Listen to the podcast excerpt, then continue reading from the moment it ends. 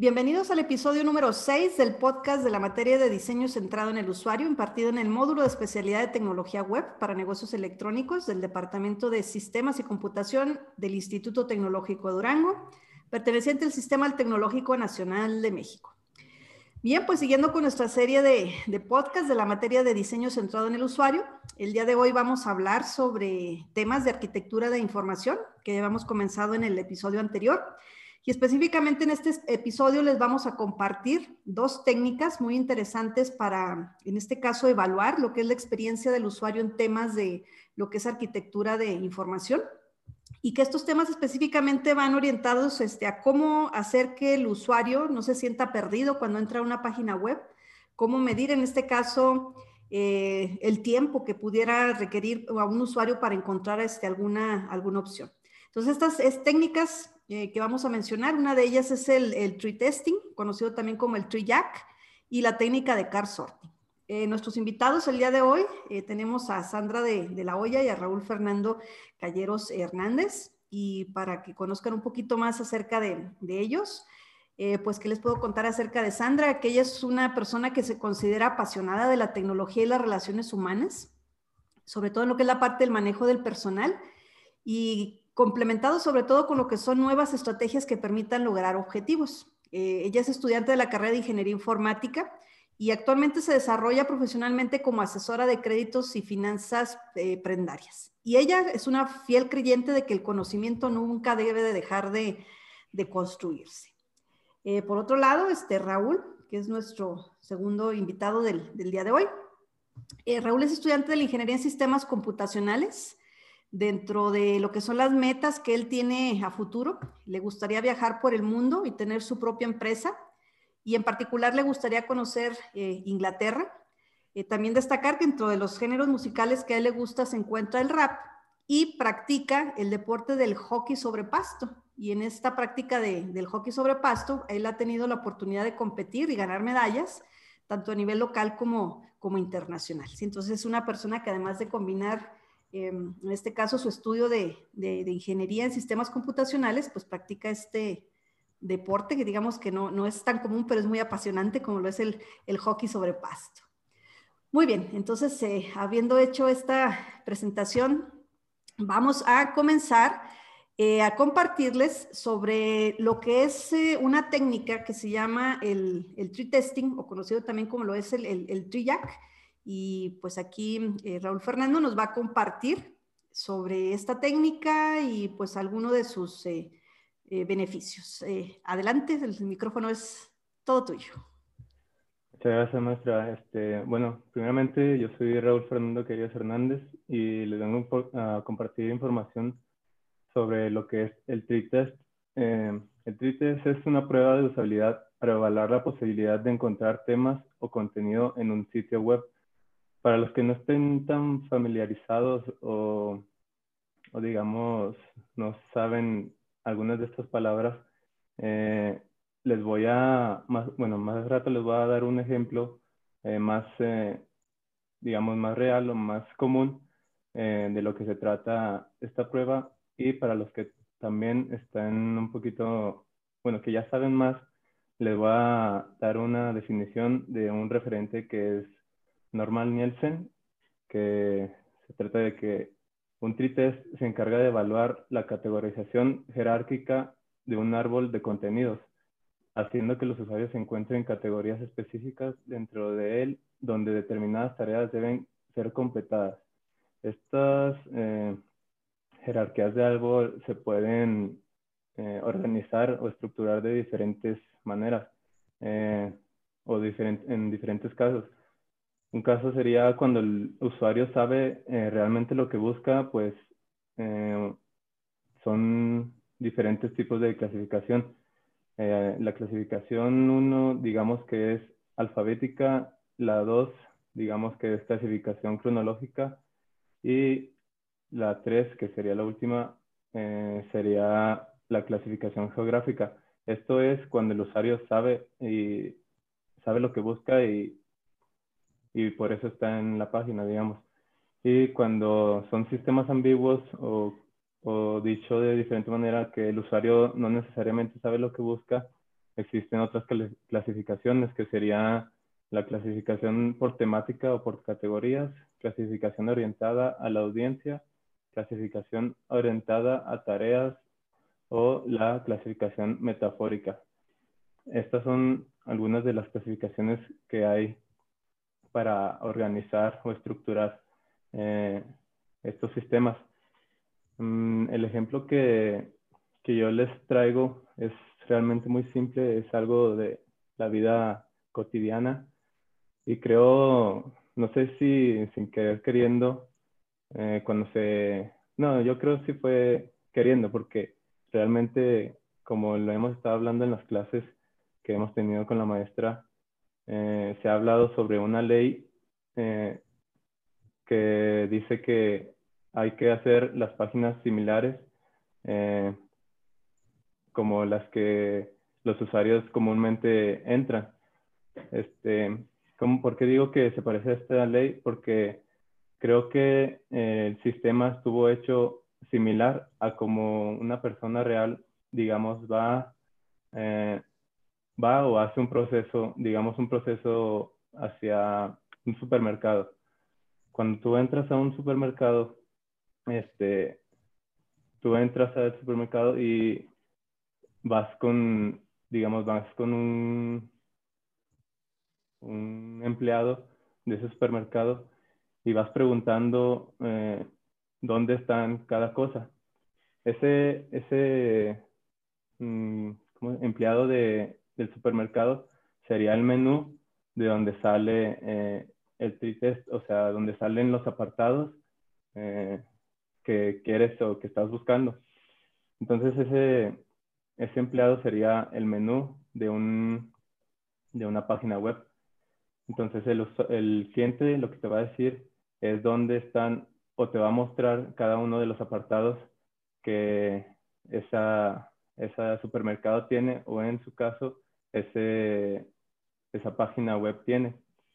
Y ya entonces cuando te dice o te muestra los apartados, tú eres el que va a navegar eh, durante, digo, por, por cada uno de esos apartados buscando tus necesidades o lo que, lo que quieres comprar.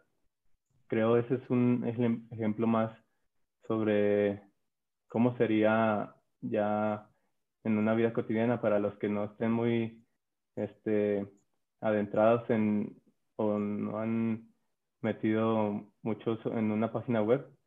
Que ese sería un ejemplo muy, muy eh, digamos, muy explicado mejor explicado. Así es, muy representativo. Sí, de hecho, nunca se me hubiera ocurrido esa, ahora que lo pienso, esa, esa analogía me parece muy, muy buena. Y, y sí es verdad, cuando este, nosotros vamos a un, a un supermercado a, a, buscar o preguntar sobre lo que es un producto, y más cuando se trata de un supermercado este, al que habitualmente no vamos, porque cuando pues ya es el súper que va uno cada 8, cada 15 días, dices, ah, pues bueno, ya sé exactamente dónde están los productos, igual pasa con las páginas web, esta ley que nos comentaba Raúl, pues es la ley de, de Jacob, entonces cuando ya sabe uno específicamente, es en tal pasillo, a la mitad del pasillo, casi al final, o junto con tales o cuales productos, y rápidamente encuentra uno lo que necesita.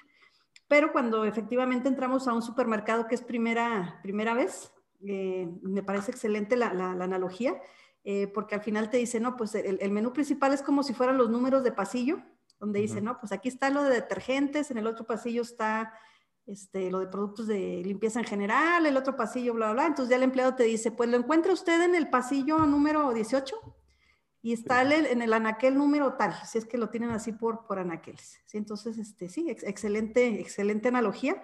Y justamente con lo que es esta técnica del triac, eh, lo que se busca eh, sobre todo ya cuando tenemos nosotros software que nos ayuda a apoyar esta parte, que de hecho en clase estamos viendo un software que se llama Optimal Workshop, donde pues los chicos del, del, curso ya tuvieron oportunidad de vivenciarlo desde el punto de vista de ser ellos los, los usuarios.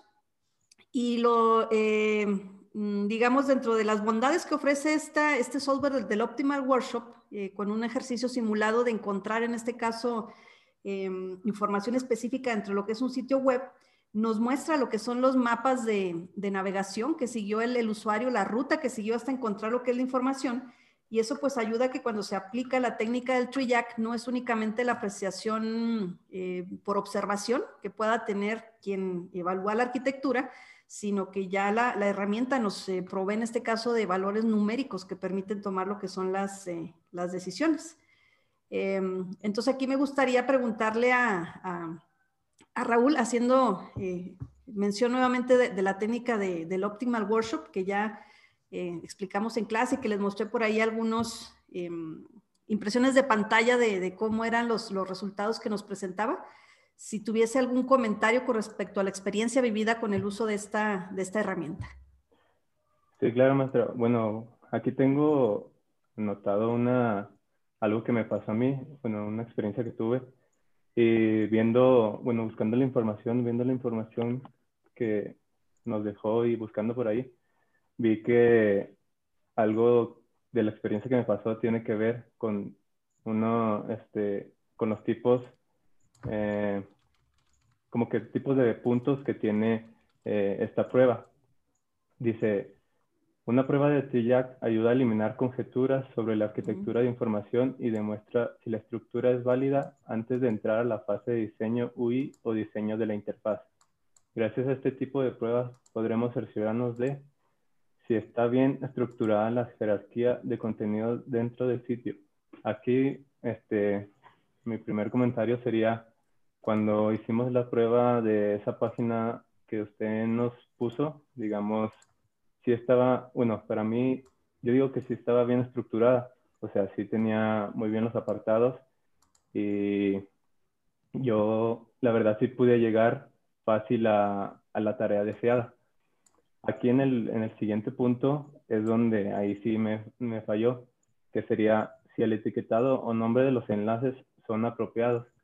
Ahí, este, como, eh, como el ejemplo que usted nos puso era sobre, creo, algo de una página de gobierno, la verdad yo no estoy muy enterado ni sobre eh, trámites ni nada sobre gobierno, pues aún no, no estoy muy enterado en eso, y varias, eh, varias etiquetas o varios apartados con nombres raros, eh, la verdad no los entendía. Y eso era, eso era la, la razón por la que no pude llegar a mi, a mi objetivo, porque yo decía, yo sé que este apartado eh, es el correcto, pero después de eso, las variantes que me venían eran nombres que eran nombres que no sabía si era eh, lo que yo buscaba. O sea, no me lo especificaban. Y creo ahí es donde entra eh, ese, ese dicho, bueno, eso que dice la gente de que los detalles, los pequeños detalles son muy importantes. Sí, que, con los pequeños detalles están las, las grandes diferencias, ¿no? Algo así dice la, la, frase. Sí, porque se tiene que ver eh, todo, pues todos los detalles que puedan ocurrir eh, se tienen que ver. Y pues eso fue una experiencia mía. Y pues ya el último punto sería si los usuarios pueden encontrar lo que están buscando. Y es lo que me pasó yo después de tener ese, ese error o ese fallo, digamos, eh, en específico no pude encontrar mi, mi pues sí, lo, mi tarea, lo que estaba yo buscando. Entonces estuve buscando y buscando, buscando, buscando por todos lados hasta que decía yo, no, pues capaz si esto es, pero fue mucho tiempo perdido y mucha navegación innecesaria. Así es, este, y, de hecho esto que nos comenta este, Raúl le pasó a más de una persona en el, en el grupo. Eh, lo hicimos la prueba con lo que es la página oficial del gobierno del estado de Durango y sí, este, algunas personas comentaron que justamente el tiempo este, que les eh, llevó el completar las actividades que se pusieron como prueba, en parte se debió a que había una cierta terminología que pues no les resultaba del todo este, familiar. Entonces esto pues lo que nos deja como enseñanza como experiencia es de que pues debemos de dejarle al usuario, sobre todo pensando que en, en esta página del gobierno del estado, está orientada hacia lo que son los ciudadanos, pues como ciudadanos no todos estamos familiarizados con lo que es la terminología oficial de lo que es eh, un sistema de administración pública. Entonces, ya cuando analiza lo que uno lo que son todos estos datos, justamente a lo que luego nos puede llevar eh, es que la información está ahí, pero que a lo mejor la gente no lo encuentra porque no conoce la terminología. Entonces pudiera ser una buena idea o una recomendación, incluso que se le pudiera hacer al gobierno del estado de Durango, el de por qué no incluir, por ejemplo, una sección tipo como glosario, en donde pues si uno como ciudadano tuviese la duda de una terminología, eh, pues no tenga uno que estar buscando en el Google, en algún otro lugar, sino que ahí directamente, tiene usted una duda, puede consultar lo que es el, glosario para eh, ver si viendo ahí la definición, pues ya le queda más claro, o eventualmente pues dirigirlo a lo que es algún centro de, un centro de ayuda. Entonces, eh, pues al final esta técnica del TreeJack pues es muy, muy útil, digo, porque nos ayuda a medir lo que es el, lo que es el tiempo, a medir este, si hay confusión en el usuario, este, qué tan fácil o difícil es en este caso la, la interacción o la navegación que va teniendo eh, a lo largo de todo, de todo el sitio. Y de manera complementaria, pues tenemos otra técnica que es conocida con el nombre de la técnica de, de card sorting. Eh, y esta técnica pues nos la va a presentar eh, Sandra, por ahí nos va a definir un poquito de, de, qué se trata, este, los tipos de card sorting que podemos tener y cómo nos apoya esto a la labor de la, de la arquitectura de información y seguramente pues veremos el, complemento que la técnica de car sorting puede tener con la técnica de, del tree jack. Adelante, Sandra. Bueno, muchas gracias. Mi nombre es Sandra de la Hoya. Ya como lo acaba de comentar la maestra, pues yo les voy a presentar un poquito lo, lo que es la técnica del car sorting. Para esto, bueno, eh, me gustaría retomar lo que acaba de decir mi compañero Raúl. ¿Cuántos de nosotros no ingresamos a un sitio, a una página, eh, con la intención clara de buscar algo en particular? Y a veces entre todas las opciones que tenemos o las diferentes rutas que podemos tomar, no la encontramos. Y personalmente, yo como usuario, muchas veces termino abandonando la página y me voy a otra, que quizá pueda tener un poquito más de facilidad para poder encontrar la información que necesitaba. Entonces, tal cual nos estuvo presentando Raúl en, en, su vivencia personal, que él nos comentaba que tuvo muchos problemas a la hora de querer eh, realizar una tarea específica. Imagínense que ese problema lo, lo, tengan los usuarios de nuestro sitio o del producto que nosotros estemos ofertando. ¿Qué pasaría con ellos?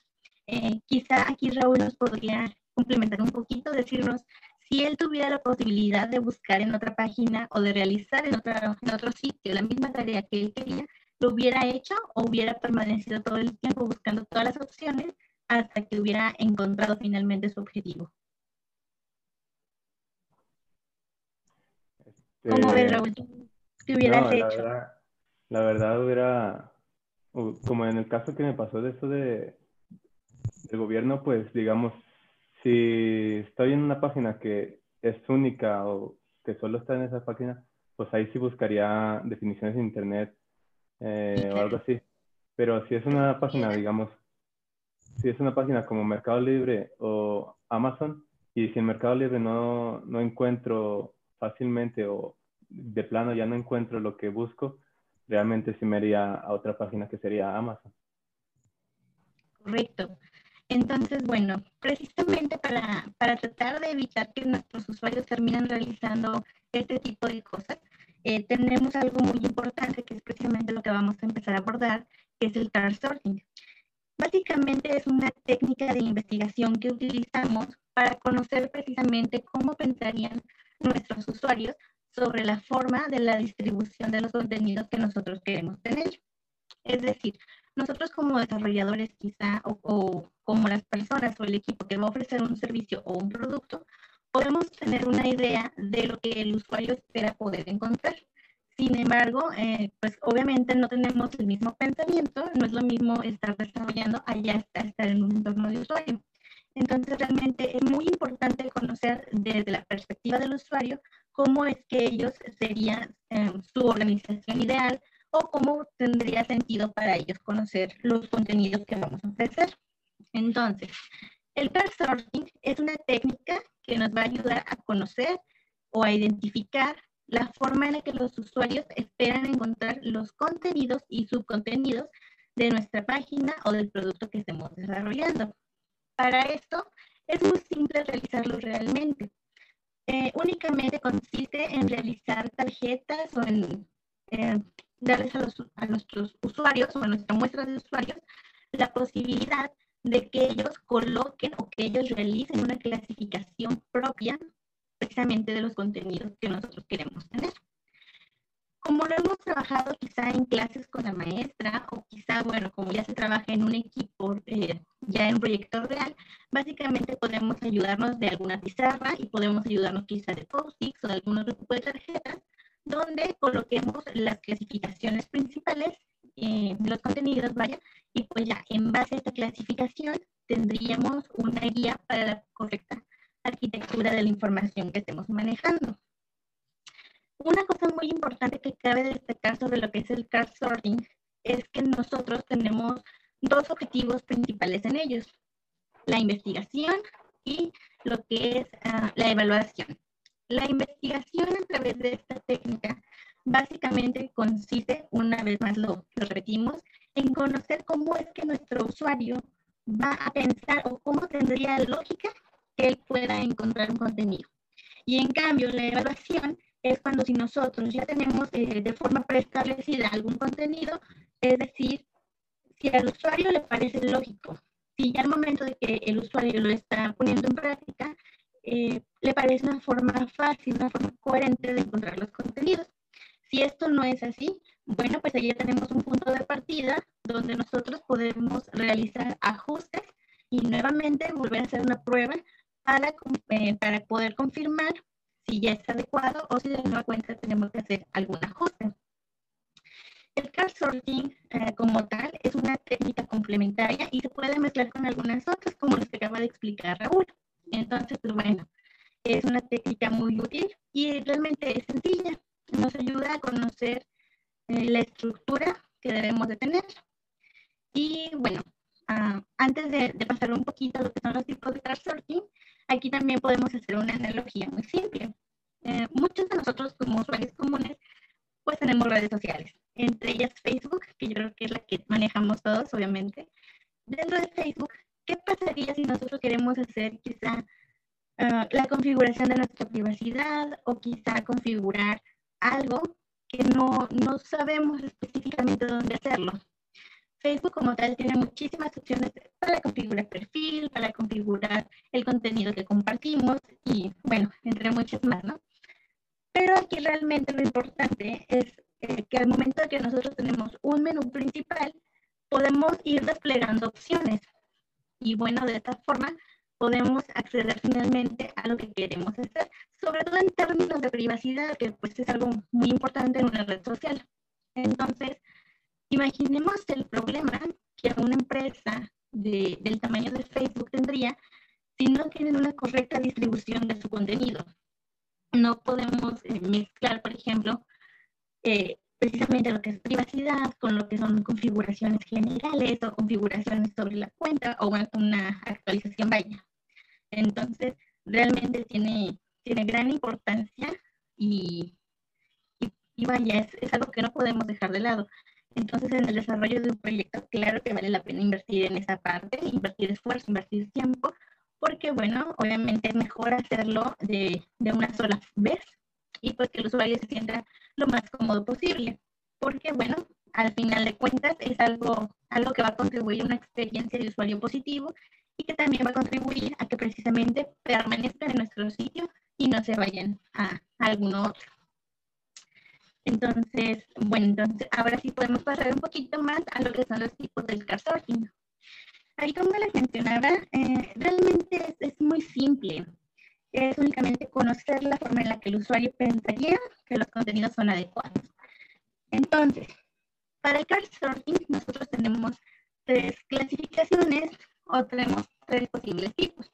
Uno es el card sorting cerrado, abierto y el último sería el híbrido. Los tres buscan el mismo objetivo y nada más tienen variantes pequeñas que básicamente es para darle mayor o menor libertad al usuario sobre las clasificaciones.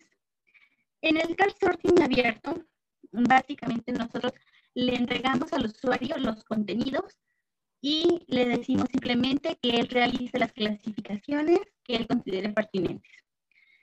Ah, cuando realiza estas clasificaciones, el usuario también cuenta con la posibilidad de darles un nombre a dichas clasificaciones y él puede hacer tantas como él crea conveniente.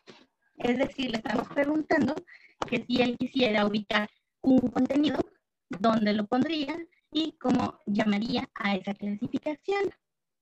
El sorting cerrado, por el contrario, vamos a tener ya una serie de categorías predefinidas y al usuario únicamente le estaríamos entregando las tarjetas con el contenido. Eh, en este punto, el usuario únicamente tendría que acomodar los contenidos en cada una de las categorías que nosotros indicamos. Obviamente, esto lo haría haciéndolo eh, en base a la lógica que él tenga. Es decir, si por ejemplo estamos ah, en, en, un sitio de ventas, ¿dónde puedo encontrar yo quizá la sección, no sé, de ropa? ¿Dónde puedo encontrar la sección de ajustes de compra o de dudas? Bueno, pues ya, ya lo pondríamos en el apartado correspondiente. Pero, eh, pues nada más recalcando que estos son opciones o que son como secciones que nosotros ya le ofrecimos previamente. Y finalmente tendríamos lo que es el card sorting híbrido. En, en, esta, en este tipo de card sorting combinamos los dos tipos anteriores, lo que sería el abierto y el cerrado. Y básicamente eh, es un tipo de sorting en el que el usuario tiene categorías definidas o categorías que nosotros le proponemos.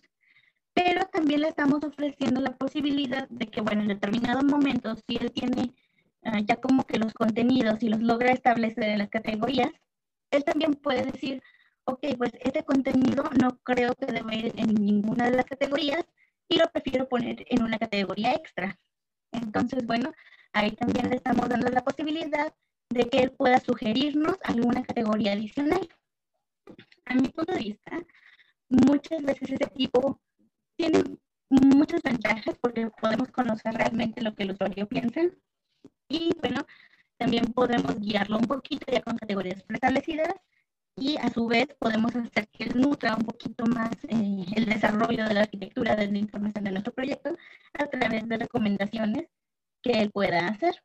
Entonces, bueno, ya sea que optemos por fin abierto, cerrado o el híbrido, pues básicamente es enfocarnos mucho, eh, observar mucho y tomar muy en cuenta lo que está haciendo nuestro usuario para poder obtener la mayor información posible, poderla utilizar y, bueno, básicamente aplicarla a lo que estemos desarrollando. Ah, bueno, ahora bien, por otro lado tenemos como ya lo mencionaba la maestra, el cómo vamos a apoyar esta técnica o el uso del card sorting a lo que es la, arquitectura de la información precisamente. Bueno, dentro de lo que es la arquitectura, tenemos que va a permitirnos um, hacer un balance o alinear las expectativas que tienen los usuarios hacia lo que nosotros le estamos ofreciendo con nuestro producto. ¿Qué quiere decir esto? Bueno, quiere decir que a lo mejor el usuario ah, precisamente ya llega con una idea de algunos otros sitios, o también como lo comentaba Raúl, si ella tiene como que una línea de otros, lugares que ha seguido, bueno, pues lo más probable es que llegue a nuestro sitio o, a utilizar nuestro producto y ella tenga un, como una especie de conocimiento previo o él ya espere algo. Entonces, eh, esto nos ayuda a a precisamente satisfacer las necesidades o alcanzar las expectativas que él tiene. Eh, otra forma en la que es muy útil el sorting es en conocer en qué categoría agrupar la información. Como les comentaba en principio, podemos tener muchos contenidos, pero si no los agrupamos adecuadamente, eh, va a ser una tarea complicada y va a ser tiempo de espera adicional que el usuario va a tener que invertir en, en poder encontrar algo. Entonces, esto a la larga puede significar varios problemas. Así que bueno, esto también es, es un punto muy importante a considerar y es algo eh, pues bastante relevante. Después tenemos conocer cómo vamos a llamar a los vínculos eh, entre las categorías. Eh, también podemos retomar aquí un poquito más lo, lo que mencionabas tú, Raúl. Y tú comentabas que al momento de que no conocías la, terminología que se usaba en esta página del, del, gobierno, para ti fue muy complicado poder encontrar justamente lo, lo que tú buscabas. Para ti hubiera sido quizá mejor que tú pudieras eh, tener otra terminología o palabras que quizá fueran más fáciles para ti. ¿Crees que esto hubiera contribuido a encontrar el contenido que tú esperabas? Creo O sea, creo sí, porque eh, claramente lo que queremos es, que, bueno, cuando tenemos un sitio web, lo que queremos que es, que el, el, usuario se quede en esa página web y que tenga eh, realmente eh, una facilidad para encontrar sus necesidades. creo, bueno, mientras estábamos hablando de todo esto, creo una, una buena solución sería poner un, un texto, cuando tú pones, eh, digamos, el cursor encima de un apartado o de algún etiquetado, eh, tener, eh, poner un texto de la definición de ese etiquetado. No sé si me doy a entender con el ejemplo. Así es. Sería, digamos, una solución que yo pondría. Ajá. Bueno, eso sería una, una posible solución. Otra quizás sería específicamente que, que los usuarios quizá, aunque que se pudiera usar una terminología más acorde a lo que los usuarios quizá pueden, pueden entender un poquito más. Recordemos que al final de cuentas el, el léxico que a veces nosotros utilizamos no es el mismo que nuestro público objetivo va a utilizar. Entonces, bueno, también el card sorting nos ayuda mucho en lo que es la parte de la definición del nombre hacia las, a las, a las categorías con las que va a contar nuestro producto. Y bueno, ya como, como último de los puntos en lo que nos, nos ayuda el crowdsourcing, también tenemos lo que es la comprobación de la arquitectura de información. Esto sí sería va muy de la mano con, eh, las, las, con los dos puntos que mencionábamos al principio sobre los objetivos del crowdsourcing. Recordemos que uno era investigar y uno era evaluar. Bueno, pues este punto que les acabo de comentar eh, va directamente relacionado a lo que es la parte de la evaluación. Y aquí, eh, es decir, bueno, ya tenemos algo establecido o ya tenemos como algo creado. Entonces, antes de lanzarlo como tal, pues hay que hacer alguna prueba quizá o, o podemos utilizarlo a algún usuario y que él nos comente si realmente para él parece que es una forma correcta o si tendríamos que hacer algunos ajustes o modificaciones para que también la experiencia y la usabilidad pues sea un poquito más fácil. Entonces, pues bueno, a grandes rasgos, esto es lo que, lo que podemos platicar del car sorting. Y claro, es un tema bastante extenso, pero bueno, a grandes rasgos esto es de lo, de lo, más, de lo más importante. Sí, efectivamente son, y estas técnicas que hemos comentado aquí son dos de las múltiples este, que, que existen. Hay, hay, algunas que son más fáciles de, eh, utilizar que otras. Eh, de hecho, el ámbito de la arquitectura de información pues es prácticamente toda una rama de especialización dentro de lo que es diseño centrado en el usuario. Eh, incluso pues hay personas que se van especializando en lo que es esta área y en consecuencia pues también se van familiarizando con las múltiples y diferentes técnicas que hay. también hay que decirlo que algunas son más baratas que otras, otras muy caras, pero pues eh, obviamente con el, con el efecto que tiene de, mejorar esa experiencia de navegabilidad y encontrabilidad en lo que son los sitios eh, web. Y que en esta técnica del car sorting, como lo dice mm, el título del artículo, que les vamos a dejar el, el, link ahí en la descripción del podcast, es un artículo que se publicó en el blog de la empresa eh, Torres Burriel, eh, el título dice Car Sorting para mejorar la arquitectura de información de un producto digital. Sí, entonces, em, al final, Car Sorting, como bien nos lo ha comentado Sandra, pues en función del propósito que tenga, si es el de investigar o el de evaluar, pues es eh, bastante útil. Y también comentar que lo que es la herramienta del Optimal Workshop eh, también provee de lo que es un servicio de, para hacer estas pruebas de lo que es el, el, car sorting, al igual que lo que es el del tree jack. Y dentro de los em, elementos cuantitativos que arroja esta herramienta, eh, por un lado está una matriz que se llama la, matriz de similaridad, de Similarity Matrix, este, es un nombre en inglés, y presenta también lo que son em, dendogramas, donde pues en función de cómo es la clasificación que, en este caso, el, usuario va haciendo dentro de la, lista que se le dan ahí de posibles em, secciones o posibles categorías que puede llevar el sitio web, pues estas herramientas se encargan, en este caso, de ir haciendo esa contabilización para ver em, cómo es que los usuarios em, van haciendo esta agrupación. Eh, que de hecho esta, este fin de semana que estamos este, grabando este, este podcast. Eh, los eh, chicos del diseño centrado en el usuario de esta materia em, se llevaron como actividad justamente hacer una prueba desde el punto de vista de usuario de aplicar lo que es el Optimal Workshop para hacer un acomodo de lo que vendría a ser las secciones, pensando en que pudiera ser el rediseño de un sitio web de una institución de educación superior. Y pues estamos a la espera para ver eh, qué, qué, resultados nos arroja en la, versión de prueba que tiene lo que es el Optimal Workshop. Sí, entonces definitivamente tanto el tree jack como el, lo que es el car sorting, eh, que pues eh, inicialmente se pudieran hacer así como de manera manual, ahora que estamos en tiempos de pruebas remotos, eh, pues que sepamos de que existen eh, herramientas que permiten hacer esto de manera, em, pues ahora sí que, que, remota y sacándonos lo que son estos resultados como ya lo comentamos. Entonces ya para dar cierre a nuestro podcast del día de hoy, eh, así de manera rápida, de manera de, conclusión, me gustaría que tanto Raúl como Sandra pues nos pudieran expresar es, la, digamos, la utilidad o practicidad que creen ustedes que puede tener el, conocimiento de estas dos técnicas en lo que va a ser su futuro como ingenieros vinculados en, el área de tecnologías de información.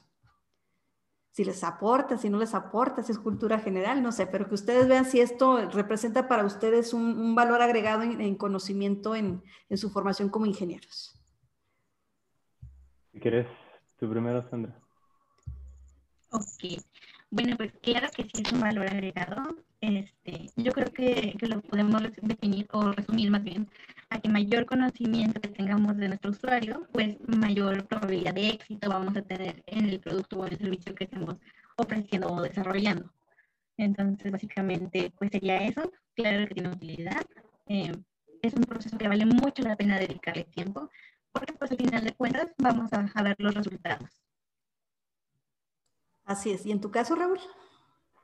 Bueno, yo aprovecho para también mencionar, o sea, para generalizar en, en general toda la, eh, la materia, o sea, todo sobre el diseño centrado en el usuario, este, me gusta mucho, es, es algo que realmente me ha gustado conocer porque es como, digamos, ser un psicólogo en las tecnologías porque conoces realmente eh, ya en, en, específico a tu cliente, a quien, a quien va a usar tu, tus productos o tus sistemas, digamos.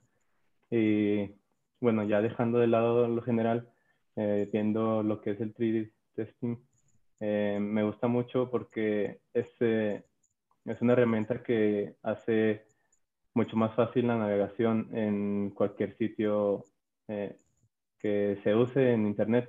Y pues eso es lo que, para lo que estamos trabajando, ¿no? Para, para lo que estamos trabajando y para lo que se hicieron las tecnologías, para lo que vinieron las tecnologías, para facilitar eh, los procesos de la vida real de cualquier persona. Así es, y que seamos los seres humanos quienes nos servimos de la tecnología y no que la tecnología nos manipule a nosotros, ¿verdad? Que bueno, pareciera ser que a veces está ocurriendo eso, de que la tecnología luego nos tiene ahí como ya más, más controladitos. Y bueno, y como dice este Raúl, este, me parece interesante el concepto que habla de, de pues, ser así como el, el, psicólogo, ¿no? En la, en la, parte de lo de la tecnología. Y es cierto, toda esta parte del diseño centrado en el usuario en lo general, eh, pues efectivamente tiene mucho del área de ciencias del comportamiento, mucho de lo que es el área de psicología, incluyendo lo que puede ser la antropología, lo que puede ser este, la, sociología. Y como yo siempre he dicho, lo que es el, eh, esa parte de lo que es el, lado humano de la, de la tecnología.